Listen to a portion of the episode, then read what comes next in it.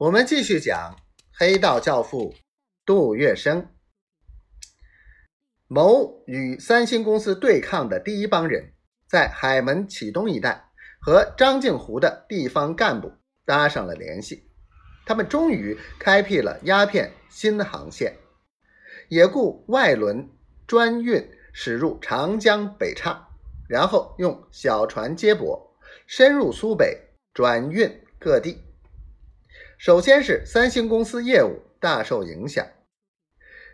继则一九二四年江苏督军齐燮元和浙江督办卢永祥打起仗来，上海虽然幸免于战争的洗礼，可是卢永祥和何风林的兵兵败，卢永祥东赴日本，转赴大连、天津，何风林。和卢永祥的儿子，民初四大公子之一的卢小佳，双双避难到杜美路二十六号的那栋小洋房，和齐谢元同立直系的福建都里，后来自封五省联帅的孙传芳，亦率兵自闽攻浙，于一九二四年十月十六日抵达上海，收降。卢永祥、何风林的部队，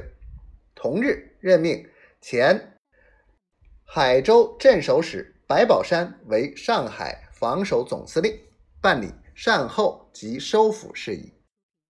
面临这样一次巨变，黄金荣、杜月笙、张啸林手足无措，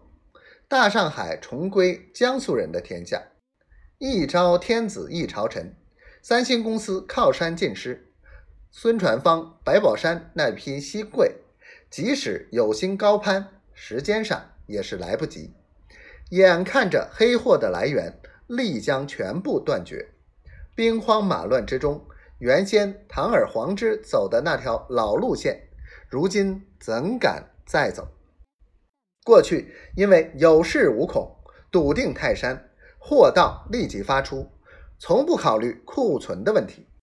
现在。一经战乱，瘾君子们罗绝一空，上海大小土行更进一步面临鸦片断档的恐慌，